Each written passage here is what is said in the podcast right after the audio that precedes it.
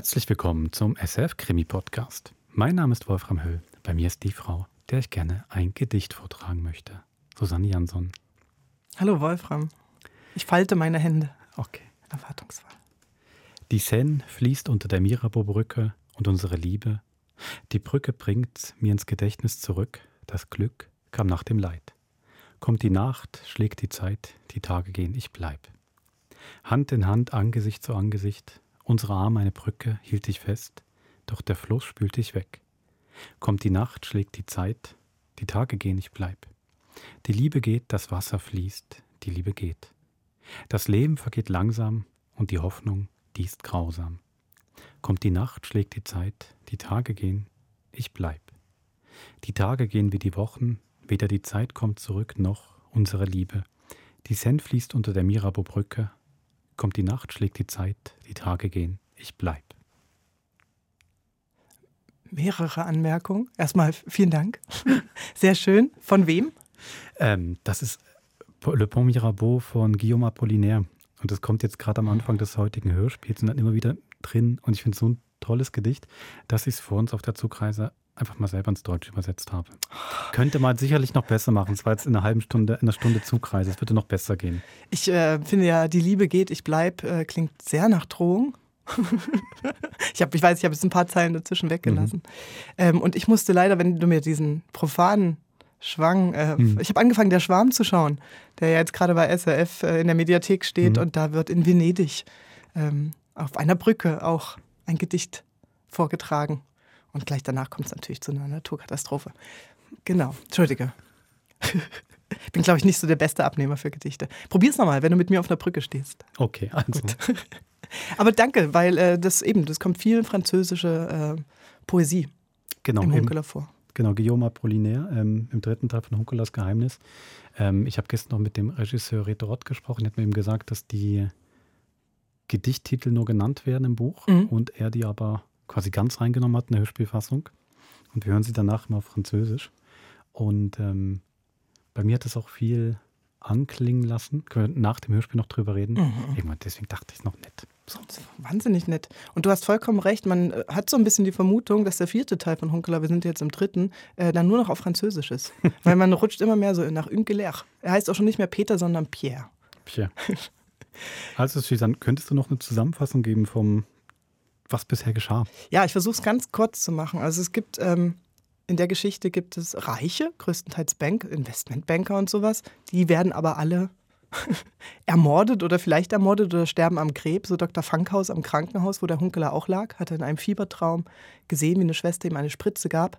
Ähm, hat diese Schwester später aber auch getroffen und ist eigentlich jetzt an dem Punkt, dass er sich das alles nur eingebildet hat. Und jetzt wird aber im Elsass, in seiner unmittelbaren Nachbarschaft, ähm, der Meier Hans, das ist ein ehemaliger Investmentbanker, erschossen aufgefunden. Ähm, und auch äh, ein Altregierungsrat Debrunner hieß der, wurde niedergeschlagen. Also irgendwie scheint es da den Reichen und Mächtigen an den Kragen zu gehen. Ob das zusammenhängt, weiß man noch überhaupt nicht. Und dann gibt es äh, Bekannte von mhm. äh, Hunkeler, die alle eher so ein bisschen auf der Abseitsseite des Lebens stehen, ob selbst gewählt oder dorthin geschossen. Da gibt es zum Beispiel den Maler Mohr, ein Kunstmaler, der nicht mehr von seiner Zeit erkannt wird, ähm, der aus der Anstalt eigentlich geflohen ist und ähm, wegen diesem Mord an Meyerhans gesucht wird und sich beim Hunkeler versteckt. Mhm. Oder es gibt zum Beispiel auch Egloff, das ist ein Studienkamerad gewesen von Hunkeler, ähm, ein Anarchist, der jetzt äh, auf einem, in einem Wohnwagen lebt im Elsass und komplett ausgestiegen ist aus der Gesellschaft. Und das ist eigentlich so ähm, die Spannung, die Spannungsfelder, zwischen denen sich Hunkeler bewegt, obwohl er in seinem Alltag eigentlich nur versucht, sein Pensionärsleben auf die Reihe zu kriegen und seine äh, Enkelin Estelle, die seit kurzem bei ihm eingezogen ist, mal so spontan. Ich finde das sehr gut zusammengefasst. So. Also, da würde ich doch sagen, hören wir den dritten Teil von Hunkelers Geheimnis von Hans-Jörg Schneider. Viel Vergnügen. Viel Spaß.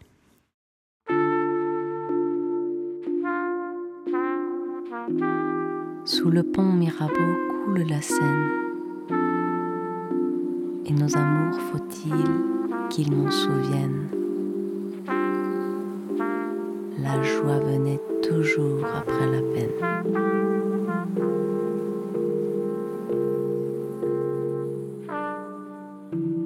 Sie kamen gegen 15 Uhr. Kommissär François Bardet mit einem Beamten, den Hunkeler nicht kannte. Dickel, was soll das, Kollege? Es wird jemand erschossen und Sie nehmen den Verdächtigen ins Haus und lassen nichts von sich hören. Ich, war einmal Kollege, Kommissar Bade. Ich bin es nicht mehr.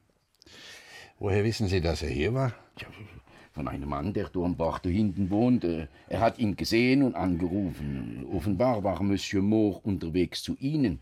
Sind Sie befreundet mit ihm? Oder? Nein, nein. Oh, flüchtig bekannt. Ja, aber komm, er, er war bei Ihnen. Wo ist er jetzt? Ich weiß es nicht. Hier, da ist ein Ordre de Perquisition. Ein Durchsuchungsbefehl. Bon, äh, äh, allons-y, äh, hoppla, äh, machen wir uns an die Arbeit. Oui, Chef. Ich schaue mal oben. Hunkeler trat beiseite, um dem Beamten die Treppe nach oben freizugeben. Bitte sehr. Schauen Sie sich um. Aber er ist nicht da. Trinken Sie einen Schnaps? Äh, gern. Kommen Sie. Sie gingen in die Küche. Hunkeler holte aus dem Schrankboden eine Flasche mit altem Zwetschgenschnaps. Der Nachbar hat ihn gebrannt. Als meine Zwetschgen. Zum Wohl. Gilt.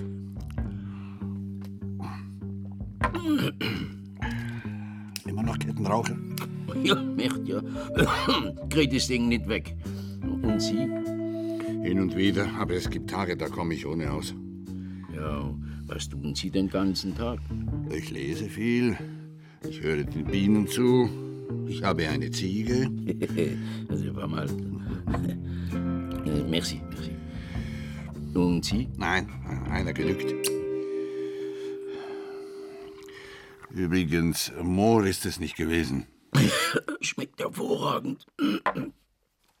Bin übrigens auch dieser Meinung. Trotzdem ist er verdächtig. Wir müssen ihn befragen. Er war in einer psychiatrischen Anstalt. Er hat gesagt, er gehe in keine Anstalt mehr. Auch nicht in Untersuchungshaft. Er war ein guter Maler mit einigem Erfolg. In letzter Zeit ist er in Vergessenheit geraten. Das erträgt er schlecht. Tja, was wird? So wie es vielen Künstlern geht. Da haben wir es besser, gell? Ich habe gehört, Meyerhans sei mit der eigenen Flinte erschossen worden. War es ein Kampf? Ja, kann schon Sinn, dass es ein Kampf war. Ein einziger Schuss, der die Halsschlagader traf. Nur wer da gekämpft hätte, wissen wir nicht. Immerhin hätte Moor ein Motiv, oder? Rien, Chef. Da ist niemand. Bon. Alors, wir suchen nicht weiter hier. ähm, haben Sie wirklich eine Ziege? Ja. Kann ich sie mal sehen? Sie gingen zur Scheune hinüber. Hunkeler öffnete die Tür. Bardet leuchtete mit der Taschenlampe in den Dämmer hinein. Der Lichtstrahl traf auf den Verschlag hinten in der Ecke, wo der Kopf der Ziege zu sehen war. Tatsächlich, ich glaub's nicht. In Schere. Daneben lag eine Gestalt auf dem Stroh, in eine alte Wolldecke gehüllt. Löje mal da, löje mal dicht. Wer haben wir denn da? Ein Gast, der sich im Ziegenstall versteckt. Was sagen Sie dazu, Kollege? Hä? Hey, aufwachen, hey, hey. Eine Hand schälte sich aus der Wolldecke. Das kurze Haar von Estelle erschien. Ihr verschlafenes Gesicht. Quoi Mon père Qu'est-ce qui se passe Schlaf nur weiter, der Herr da. Tut dir nichts. Das ist meine Enkelin Estelle. Und das da ist Madame Lucie.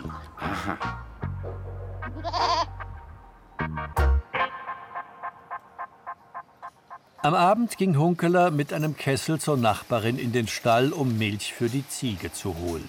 Wird Ihnen die Arbeit nie langweilig? Mais non, c'est ma vie. Was soll ich sonst tun? Mit dem Fehlschlaf im Hüs, sonst würde ja der Stall leer stehen. Hm? Ihre Enkelin. Oh, sind Sie, jolie fille. Ja, schon. Aber sie hat ihren eigenen Kopf.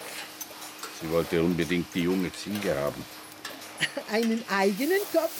Den hat sie nicht gestohlen, den hätte sie vom Großvater. Apropos, Haben Sie ihn gefunden? Wen? Der Mann, der schon einmal da war. Der mit dem roten Frock, Monsieur Moore. Nein. Ich weiß nicht einmal, ob er noch auf dem Hof ist. Sie haben nicht richtig gesucht, sonst hätten Sie einen Hund bei sich gehabt. Vermutlich versteckt er sich irgendwo im Heustall. Oder was meinen Sie? Ich weiß es nicht. Jedenfalls bin ich sicher, dass Herr Meyerhans nicht umgebracht hat.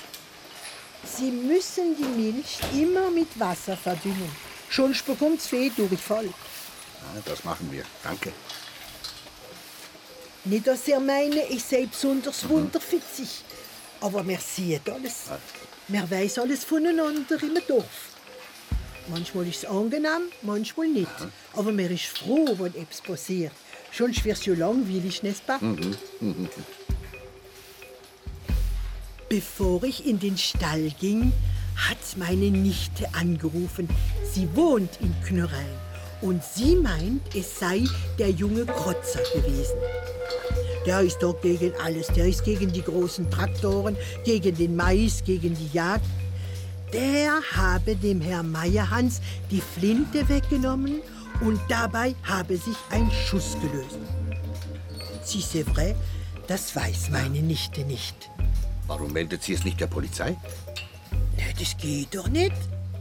Als das ja nehmen wir mit Rette im Dorf.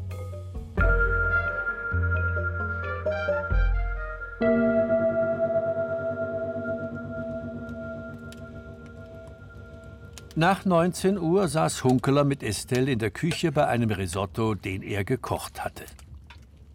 Sie waren beide zufrieden, denn Madame Lucie hatte fast den halben Eimer von der Kuhmilch getrunken. Tu crois que ça suffit, Grand-Père Keine Ahnung. Ich weiß nicht, wie viel so eine Ziege braucht. Okay, alors ça suffit. Den Rest wir morgen. Und morgen wir gehen mit ihr spazieren. Tu verras, elle se trouve très bien chez nous. Meinst du nicht, sie fühlt sich ein bisschen einsam? So ganz allein? Ohne andere Ziegen? Mais non, sie hat ja mich und sie hat dich. Da hörte Hunkeler, wie die Haustür geöffnet wurde. Sehr leise. Sch. Und wie sie wieder zugezogen wurde. Was gibt's, Grand-Père? Ist es der Mann? Vielleicht. Kommen Sie in die Küche, Herr Mohr. Setzen Sie sich zu uns, essen Sie mit. Der Kommissär ist längst abgezogen. So schnell wird er nicht wieder auftauchen. Die Küchentür ging auf. Mohr kam herein. Er sah erbärmlich aus in seiner roten Jacke, an der ein paar Heuhalme klebten. Ziehen Sie endlich diese verdammte Jacke aus. Hier drin ist es warm genug. Ich brauche Rotwein. Dringend. Vorher kann ich nichts essen. Ich brauche mindestens zwei Liter pro Tag. Hunkeler schob dem alten Mann einen Stuhl hin und schöpfte ihm vom Risotto. Dann holte er ihm Wein und ein Glas und schenkte ein. Zum Wohl. Mohr führte das Glas mit beiden Händen zum Mund und trank es aus. Estelle ließ den alten Mann nicht aus den Augen. Essen Sie jetzt. Lassen Sie sich Zeit. Sie können hier schlafen, oben in der Kammer neben dem Bad. Morgen sehen wir weiter. Warum helfen Sie mir? Wenn jemand kommt von der Gendarmerie oder aus Basel, dann verschwinden Sie. Durch den Hinterausgang. Außer wenn meine Frau kommt. Mit ihr habe ich telefoniert. Sie waren doch Polizist. Sie müssten mich melden. Stimmt. Aber ich habe in meinem Leben genug Leute verhaftet. Außerdem hätte ich kein Recht dazu. Wir sind hier in Frankreich. Die Nachbarin weiß übrigens, dass Sie hier sind. Keine Sorge, sie wird nichts sagen. Man hält nicht viel von der Polizei hier in der Gegend. Das Beste wäre allerdings, wenn Sie sich aus dem Staub machen würden. Nach Paris zum Beispiel. Nein, Sie wissen doch, dass ich nicht weit kommen würde. Glauben Sie mir denn? Was heißt hier glauben?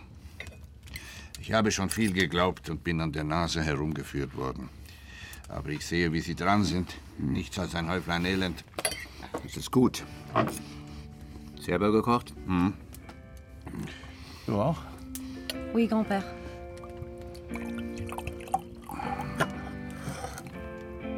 Santé. Das ist das Schlimmste, was einem Maler passieren kann. Dass er den eigenen Erfolg überlebt. Eigentlich hätte ich längst schon sterben müssen, lange bevor meine Frau starb. Aber das Herz will nicht aufhören zu schlagen. Schlägt und schlägt und zwingt mich zu leben und zu arbeiten. Auch wenn kein Hahn mehr nach mir kräht. Brauchen Sie ein Taschentuch, Monsieur? Meine letzten Bilder sind nicht schlechter als die früheren. Na, ich finde sie sogar besser. Weil sie fundamentale sind, nur noch aufs Wesentliche beschränkt. Aber meine Zeit war auf einmal vorbei. Plötzlich wollte niemand mehr ein Bild von mir haben. Öl auf Leinwand, wie altmodisch. Regenstimmung im Sundgau, wie belanglos. Eigentlich wollte ich mich mit meinen Bildern verbrennen. Aber im entscheidenden Moment hat mir der Mut gefehlt. Und das alles wollten Sie Meyerhans heimzahlen. Wie? Warum? Vielleicht haben Sie ihn gepackt, ihm die Flinte entrissen und ihn erschossen. Das könnte doch so gewesen sein. Oder nicht? Die Wahrheit ist, dass ich den Kerl tatsächlich erkragen wollte. Dass ich ihn angeschrien habe, er sei ein übles Schwein. Und dass ich ihm einen Schlag auf die Flinte verpasst habe.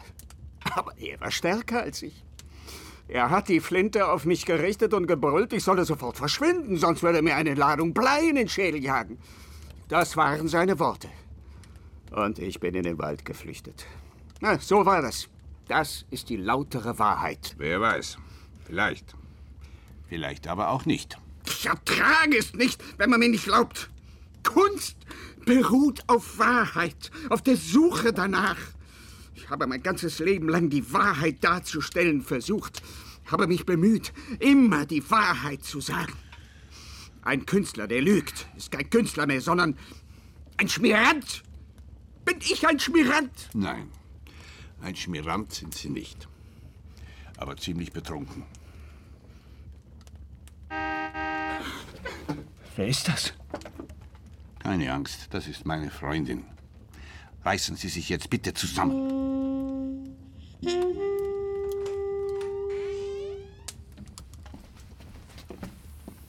So, bist du wahnsinnig, Peter? Weißt du nicht, dass der Mann gesucht wird? Doch, Ja, und du versteckst ihn? er hat sich selber versteckt. Setz dich und trink ein Glas mit. Er wird hier übernachten. Bonsoir, Madame. Sehr erfreut. Setzen Sie sich, Herr Mohr. Ich mag ja Ihre Bilder gern, aber einfach so hineinschneiden, das geht nicht. Das tut mir sehr leid, Madame. Wie sehen Sie überhaupt aus? Sie brauchen dringend ein Bad. Komm jetzt, setz dich. Morgen sehen wir weiter. Zum Wohl, Madame. Und vielen Dank für die Gastfreundschaft. Das ist eine Geschichte. Mein Gott. Und du? Findest du es in unserer Küche nicht schrecklich? No, überhaupt nicht. Es ist richtig aufregend.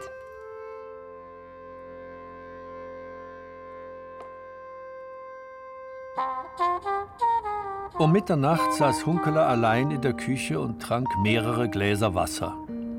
Dazu rauchte er eine Zigarette. Er trat ans offene Fenster.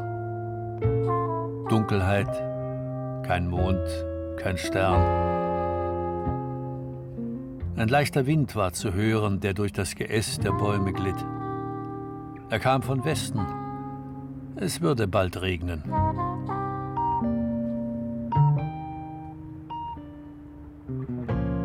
Les mains dans les mains, restons face à face. Tandis que sous le pont de nos bras passent des éternels regards, l'onde s'y lasse. Vienne la nuit, sonne l'heure. Les jours s'en vont, je demeure.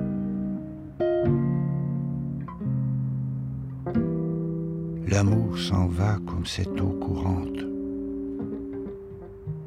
L'amour s'en va comme la vie est lente et comme l'espérance est violente.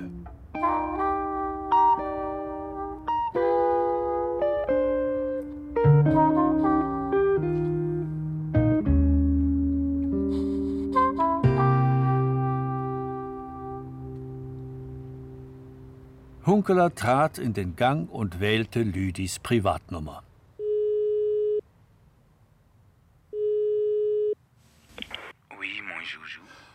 Ich bin nicht dein Juju, ich bin dein ehemaliger Kollege Hunkeler. Ach so. Was gibt's? Gibt es Neuigkeiten über Meierhans? Du bist nicht schlecht. Du weißt doch, dass ich nichts sagen darf. Rede schon. Ich sage es bestimmt nicht weiter. Warum willst du das wissen? Weil der alte Mohr bei mir ist und weil Barde bei mir war. Der sucht ihn. Bist du verrückt, Mensch? Was tust du dir an? Also gut, weil du es bist. Madeurin hat eine heiße Spur. Sie führt nicht zum Moor. Zufrieden? Äh, halt, leg nicht auf. Wie steht es eigentlich mit Viktor Waldmeier? Halten ihn die Amerikaner noch immer fest? Offiziell weiß man nichts. Und inoffiziell? Man redet davon, dass er demnächst freikommt. Gegen eine Kaution von 10 Millionen Dollar. Wer behauptet das? Jemand, der gute Beziehungen zu New York hat. Wenn Waldmeier freikommt, so heißt das doch, dass der Direktor der Basler Volkssparkasse bereit ist, mit den Amerikanern zusammenzuarbeiten. Dass er sich schuldig bekennt und auspackt und dass die Volkssparkasse unter massiven Druck geraten wird, dass sie im Extremfall vom amerikanischen Markt ausgeschlossen wird und der Konkurs droht? Dann müsste Basel-Stadt, wie verbrieft, die Staatsgarantie gewährleisten. Genau das hat Antoinette Oser von den Freisinnigen gestern im Großen Rat verlangt. Der Regierungsrat solle geschlossen die Erklärung abgeben, dass die Einlagen sicher sind. Dass der Staat garantiert. Und? Hat der Regierungsrat das getan? Noch nicht. Hm. Aber er wird es bald tun, weil ihm nichts anderes übrig bleibt. Herrgott sag. Die Amerikaner sind offensichtlich dabei, die einstmals stolze Eidgenossenschaft in die Knie zu zwingen und das ohne einen einzigen Schuss abzufeuern. Man muss sich fast schämen, Schweizer zu sein.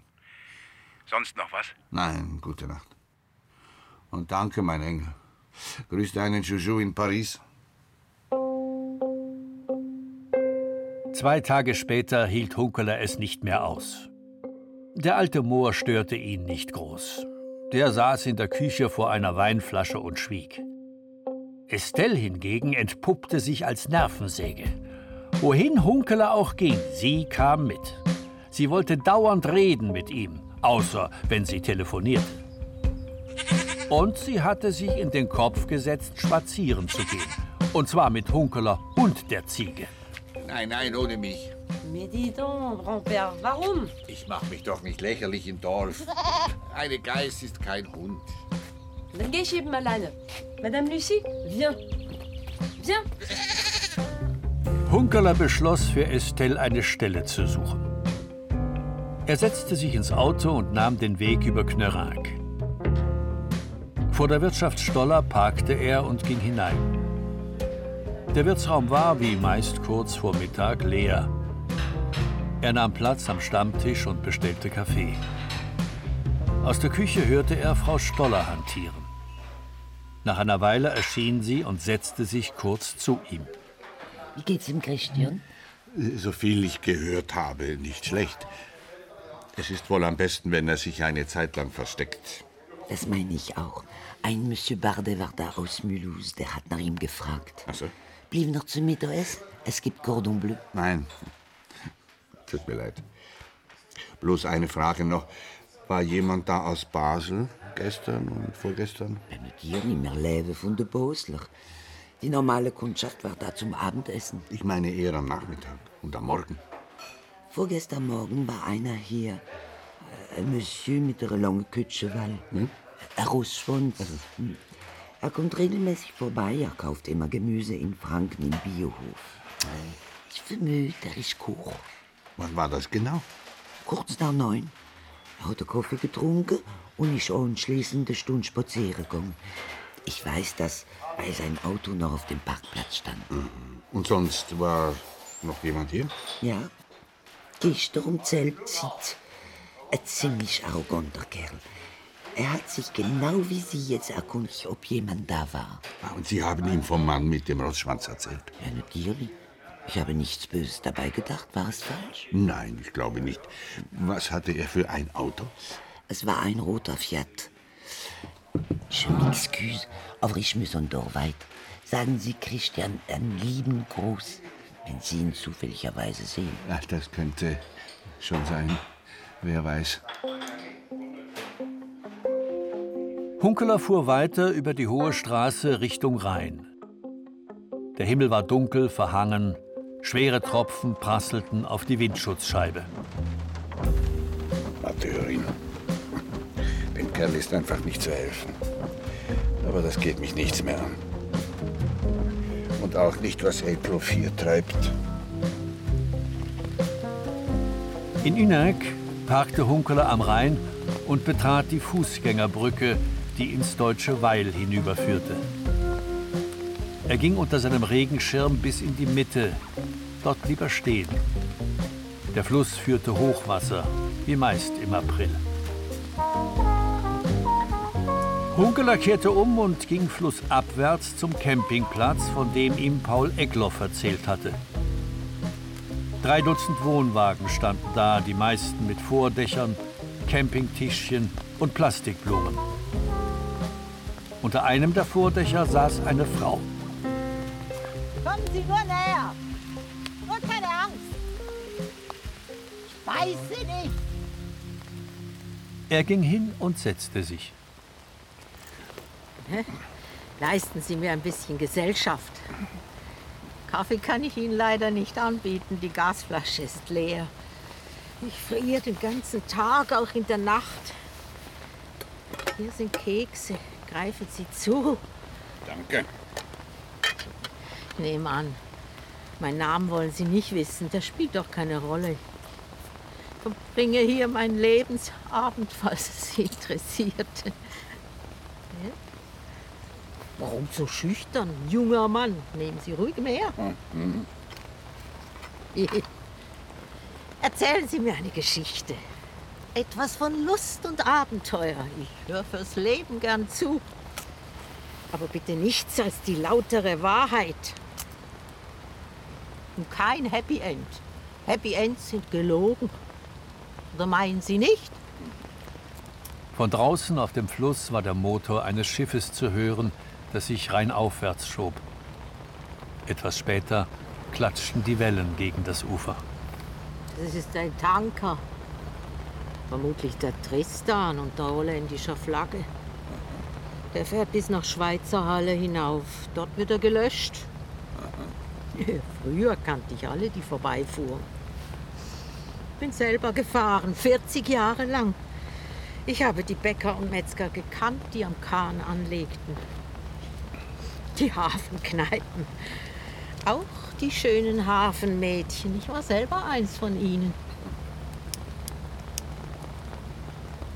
Nehme an, Sie kommen wegen Egloff, Wieso nehmen Sie das an? weil er gestern Abend verhaftet worden ist. Da, wo er manchmal kocht, in der alten Grenze in Basel, haben Sie das nicht gewusst. Nein?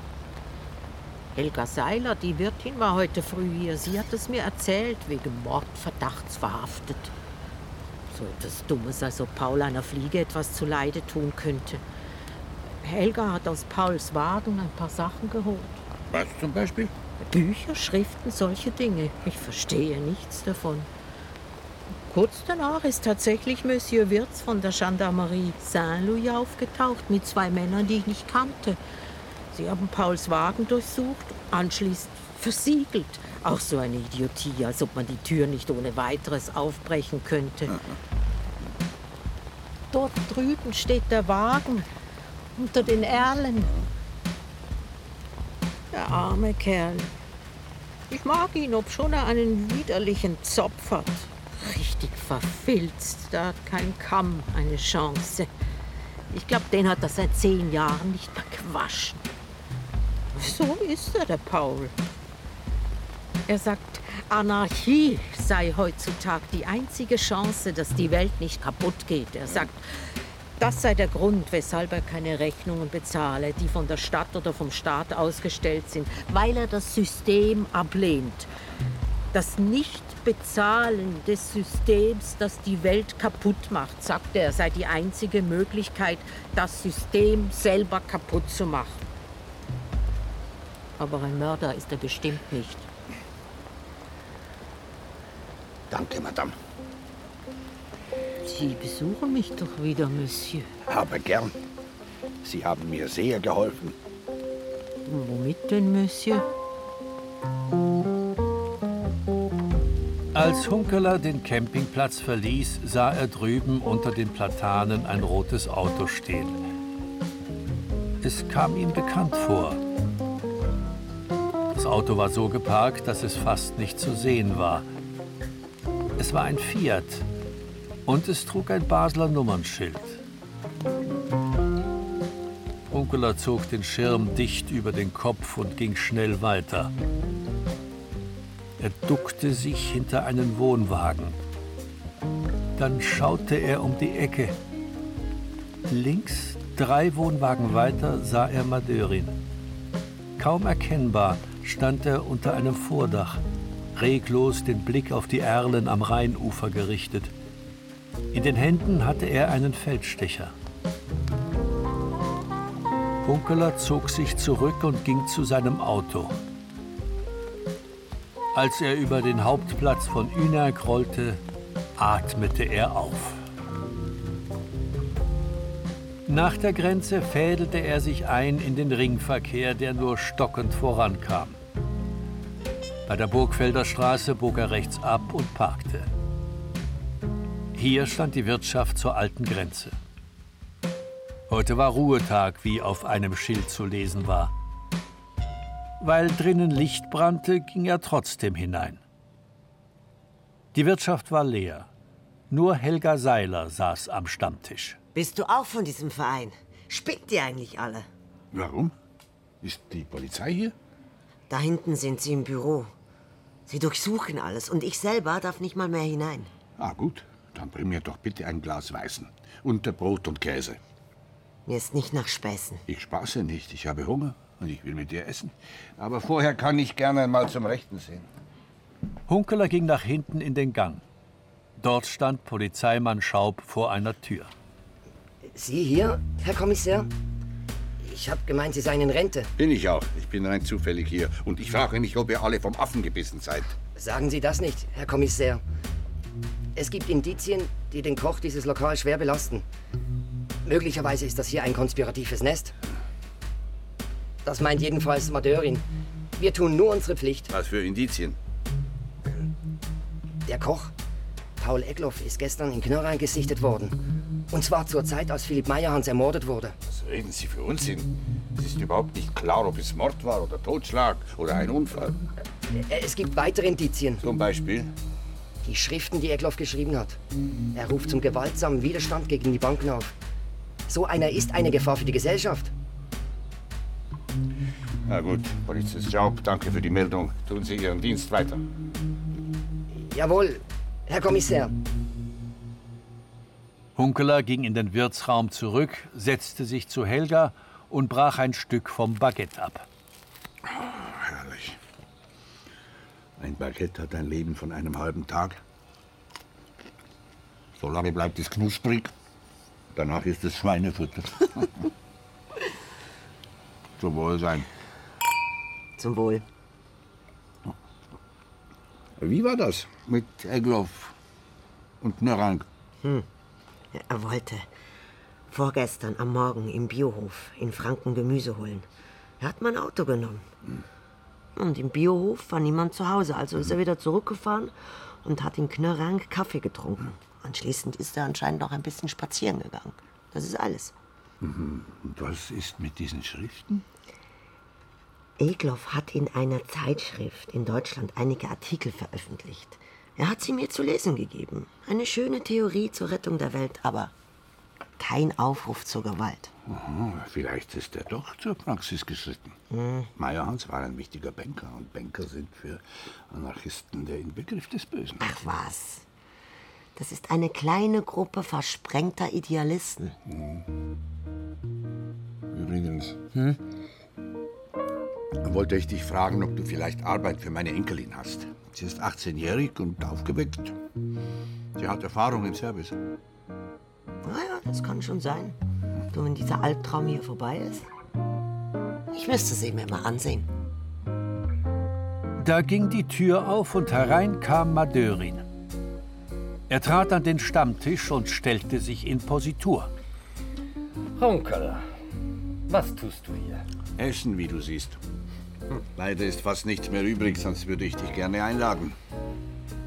Unbefugtes Betreten eines abgesperrten Raumes, Behinderung der kriminaltechnischen Abteilung bei der Arbeit, Einmischung in ein laufendes Verfahren. Willst du noch mehr hören? Stimmt nicht. Die Türe war nicht zugesperrt und ich mische mich nicht ein.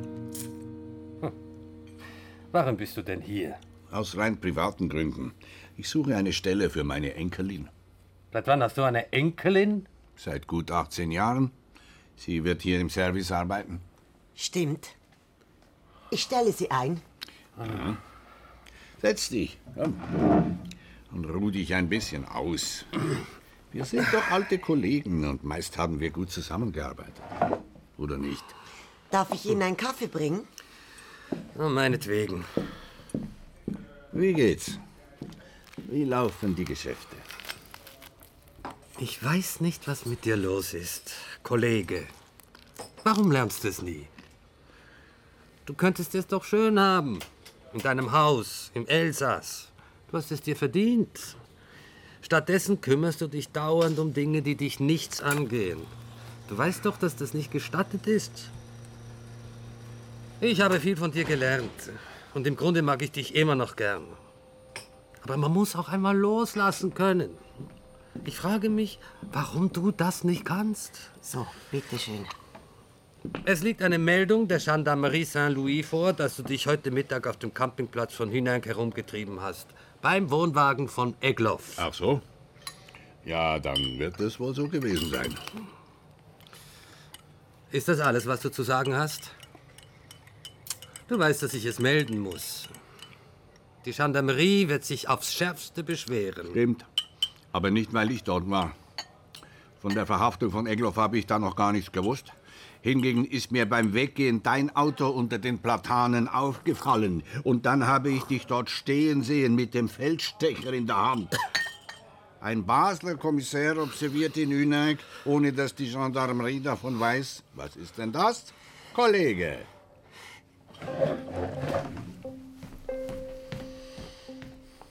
Das geht ja zu und her. Schlimmer als im Kindergarten. Der kann mich mal. 1 zu 0 für mich. Hunkeler fuhr zu seiner Wohnung in der mittleren Straße und parkte. Er beschloss, dem Flohmarkt auf dem Petersplatz einen Besuch abzustatten. Der Regen hatte aufgehört, der Asphalt glänzte im Sonnenlicht. Der Markt war noch in vollem Gange. Marktstand an Marktstand im Geviert. Alte Kleider, Babysachen, Schellackplatten. Der Duft von Käsekuchen, Bratwürsten, gebrannten Mandeln. An der Ecke zum Universitätseingang stand ein Kastenwagen mit Elsässernummer, dessen eine Seite als Verkaufsfläche heruntergeklappt war. Darauf waren alte Musikdosen und Nippsachen ausgestellt. Vor dem Wagen saß ein Mann und trank Tee aus einer kleinen Tasse. Hunkeler starrte ihn an. Monsieur, was ist los? Was schauen Sie so? Vous êtes la police peut-être? Nein, aber ich habe eine Frage. Woher kommen Sie? Aus Marokko, warum? Kennen wir uns? Nein, nein. Ich frage mich, woher Sie all diese schönen Sachen haben. Wo haben Sie so gut Deutsch gelernt? Ich habe in Berlin gelebt eine Zeit. Äh, ja, aber jetzt bin ich im Elsass. Aber was geht Sie das eigentlich an? Hunkeler nahm eine der Musikdosen in die Hand. Sehr schön ist die. Was spielt sie für eine Melodie?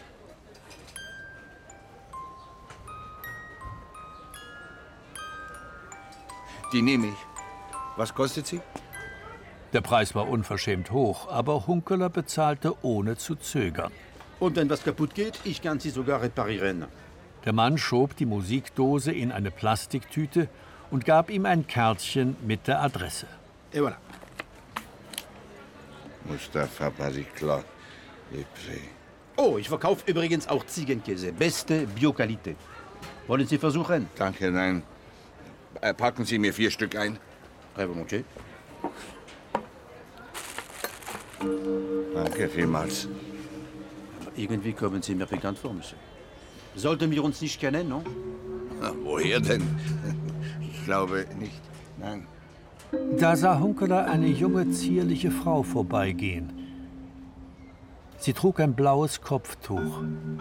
Sie schaute ihn kurz an aus grünlich-grauen Augen. Hunkeler kannte diese Augen. Er würde sie nie vergessen. Er sah, dass auch sie ihn erkannte. Halt! äh, Fräulein! Bleiben Sie stehen! Sie ging sehr schnell weiter. Ich muss mit Ihnen reden. Warten Sie.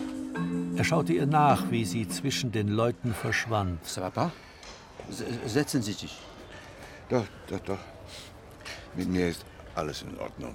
Trinken Sie doch einen Tee mit mir. Vielleicht. Sie haben nicht zufälligerweise ein äh, Haus im Elsass, Monsieur? Vielleicht. Äh, non? Monsieur? Wir sprechen uns. Hunkeler ging zurück durch die mittlere Straße. Er wanderte wie durch einen Traum, so unwirklich erschien ihm seine Umgebung, hinter der ein anderes Bild erschien. Bloß schemenhaft zwar, doch von unausweichlicher Eindringlichkeit. Die junge Frau, die reglos das Gesicht des nach Luft ringenden, sterbenden Stefan Fankhauser beobachtete. Hunkeler versuchte, dieses Bild wegzuwischen, wegzudrängen, sich zu konzentrieren auf das Trottoir, über das er ging, auf die rostigen Gitterstäbe des Gartenzauns rechter Hand. Er spürte leichten Schwindel. Er griff mit beiden Händen nach den Gitterstäben, um nicht hinzufallen. Er ging sehr langsam weiter, versuchte festen Tritt zu fassen, sich zu erden auf dem Asphalt unter seinen Füßen. Warum ist sie weggerannt von mir? Was hat sie für ein Geheimnis? Als er den Duft der Glycinien roch, der von betörender Wirklichkeit war, fühlte er sich besser. Ich muss es herausfinden. Ich werde es herausfinden.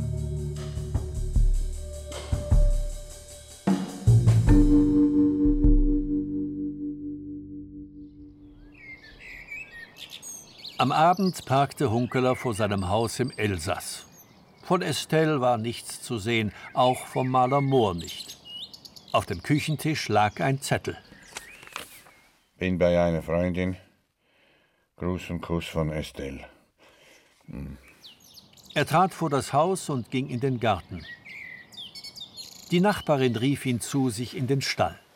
Meine Nichte in Knörenk hat angerufen. Der junge Krotzer hat sich aufhängen wollen. Was? O Fanke, auf dem Spicher. Seine Mutter hat gemerkt, dass etwas nicht stimmte. Mhm. Und sie ist nachschauen gegangen. Er hatte schon den Strick um den Hals. So ein junger Mann, so etwas Schlimmes. Muss man da nicht etwas unternehmen? Wie alt ist er, dieser Krotzer? Er heißt René. Er ist noch keine 18 Jahre alt.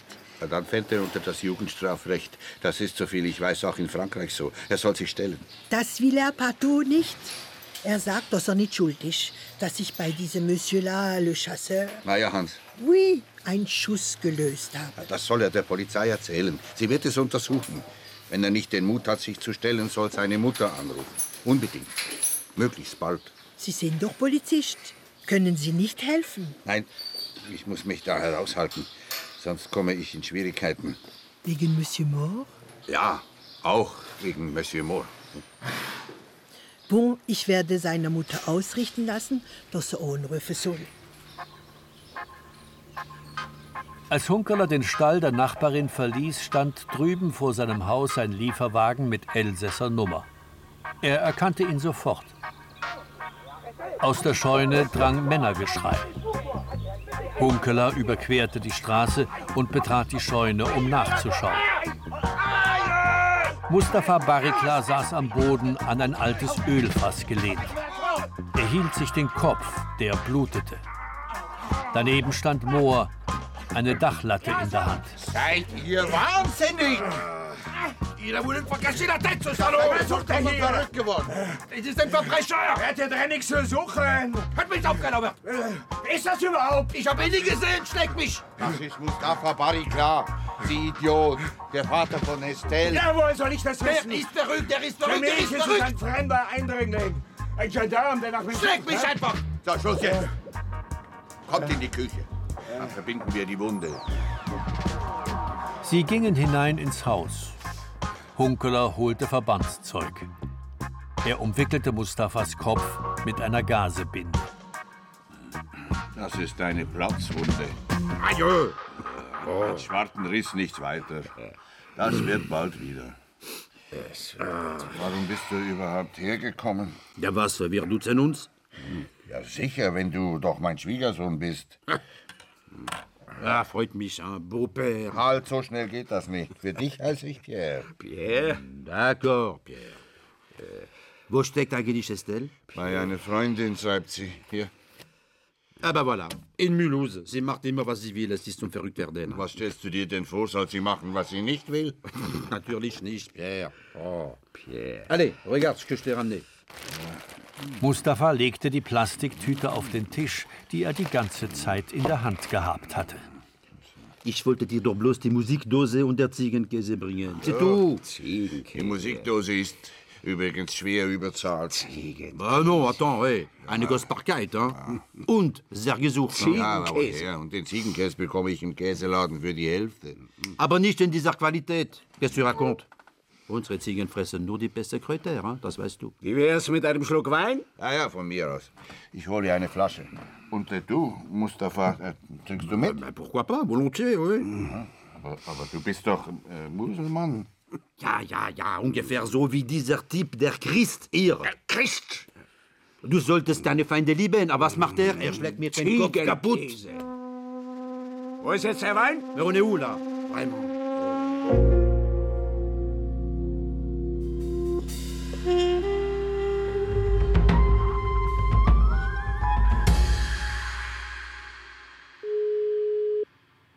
Kurz vor Mitternacht rief Hunkeler Hedwig an.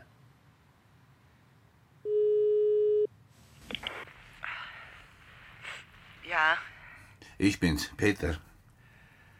Äh, Hab ich dich geweckt? nein, ich habe mich gerade erst hingelegt. Mustafa war bei mir. Oh, ich weiß, Woher weißt du das? weil Isabelle angerufen hat. Sie hat mir alles erzählt. Warum sagt man mir nichts? Jetzt sag ich es dir doch. Dieser Moor, der scheint dir ein Schläger zu sein. Richtig gemeingefährlich. Wie lange bleibt er eigentlich noch? Nicht mehr lange. Er hat sich bloß verteidigen wollen. Also dann, schlaf gut. Oh, Moment. Leg noch nicht auf. Isabelle hat uns eingeladen. Wie eingeladen. In ihr Haus in den Vogesen. Hallo? Bist du noch da? Ja, aber warum hat sie uns eingeladen? Du bist doch der unmöglichste Kerl, den ich kenne. Freust du dich nicht? Es geht so. Erst lässt sie jahrelang nichts von sich hören, dann lädt sie uns plötzlich ein. Du bist wirklich komisch. Mit Estelle und Mustafa kommst du doch aus, oder nicht? Ja, schon. Wann soll das stattfinden? Nach Ostern, Anfang Mai. Ah, meinetwegen. Das dauert noch. Also ist das abgemacht. Ich hab gesagt, meinetwegen. Das wird schön. Dann sind wir alle zusammen. Gut. Schlaf schön, Peter.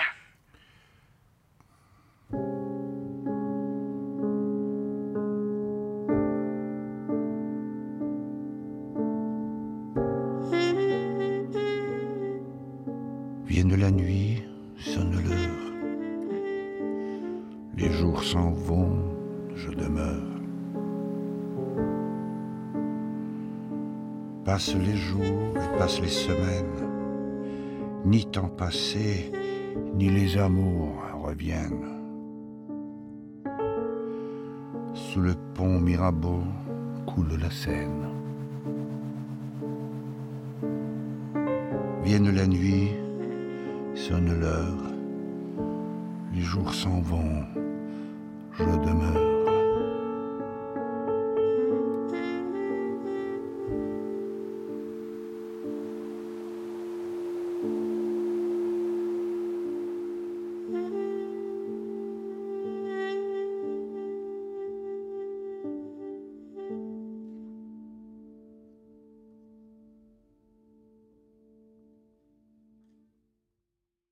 Das war der dritte Teil von Hunkelers Geheimnis von Hans-Jörg Schneider.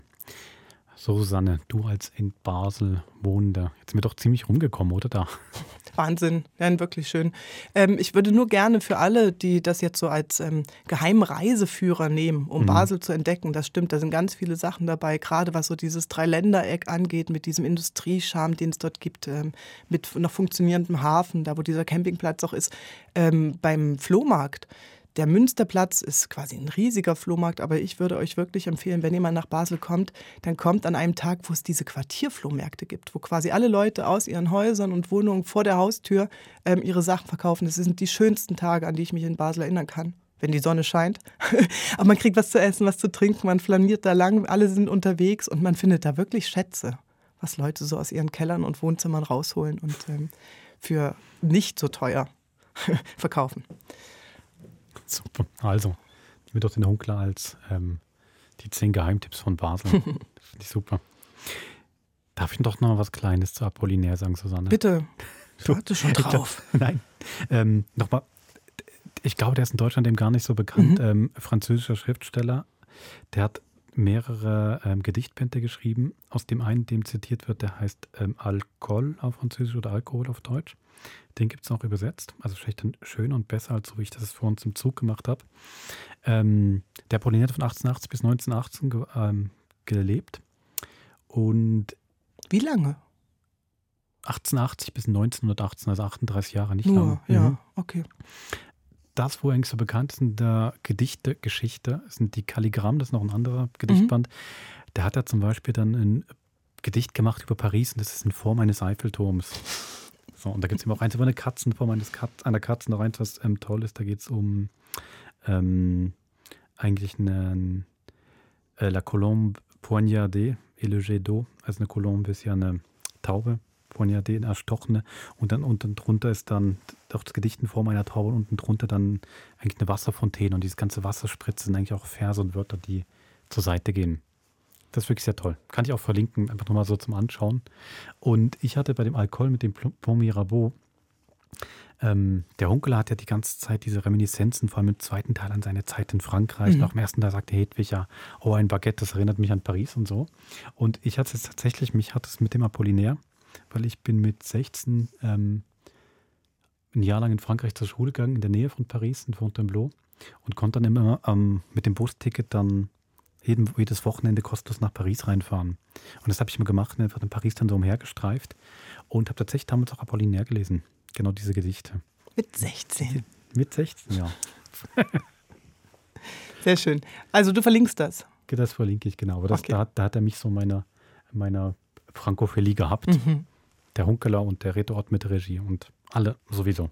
Aber sag bitte noch einmal, wenn du mit Reto gesprochen hast, im Buch sind nur die Titel der Gedichte werden quasi zitiert und eingefügt. Wenn ich es richtig im Mhm, Kopf habe. okay. Aber Das ist quasi die Aufgabe an den Leser, sich Genau. das selber rauszusuchen und im Hörspiel hat man das. noch zitiert Meines ist, ich finde das schön, ne? Das, also das trägt diese melancholische Ruhe. Naja, und ich meine genau auch wirklich beim Pont Mirabeau, was ich davon so ähm, auf Deutsch Mhm. versucht habe wiederzugeben, geht es ja genau darum, dass man wieder an diese Brücke vorbeikommt und die, diese Brücke, wo man glückliche Stunden hat, erinnert einen auch an all die Zeit, die vergangen ist. Mhm. Und dass man eben dann trotzdem noch da ist, dass die Zeit nicht zurückkommt und so. Sehr genau. Ist auch thematisch extrem passend. Aber schön, dass ihm seine ähm, Enkelin, die ja eigentlich das Abbild einer vergangenen Jugend sein müsste, dass die ihm Stimmt. jetzt schon auf die Nerven geht. Gut, aber mit der Ziege würde ich auch nicht spazieren gehen, vielleicht. Du, ähm, Ja. der Roman ist ja aus dem Jahr 2015. Mhm. Die ganz, was jetzt ja immer wieder angeklungen hat, das Thema mit dem Geschäft der Schweizer Banken Ja. in den USA. Ähm, ich habe dazu nochmal ein bisschen nachgelesen, geht da logischerweise ums Thema Bankengeheimnis. Mhm. Es gibt einen sehr guten Doc-Film von SF, den würde ich verlinken, der heißt Der schmerzvolle Abschied, wie das Bankgeheimnis abhanden kam. Also eigentlich geht es genau darum, dass ab 2009 kam das Bankgeheimnis ziemlich unter Druck. Da ging es vor allem darum, dass Schweizer Banken geholfen haben, amerikanischen Kunden ihr Geld in der Schweiz vor der amerikanischen Steueraufsicht Mhm. zu verstecken. Ähm, und 2012, 2013, da war es dann so richtig am, am Kochen. Da gab es mehrere Banken, die Bank LLB, Bank Frei und die Neue Zürcher Bank. Die hatten Anklagen der USA, die haben dann ganz aufgehört mit ihrer Geschäftstätigkeit. Und 2014 dann hat die Schweiz den automatischen Informationsaustausch zugestimmt und ab dann war dann eigentlich fertig mit Bankgeheimnis, zumindest gegenüber ausländischen Kunden. Genau. Und wer es jetzt wirklich genau wissen will, wie gesagt, für den oder die gibt es den Doc-Film. Ich finde, es lohnt sich, weil doch man, man merkt sehr, es spielt extrem in der Zeit. Mhm. Genau.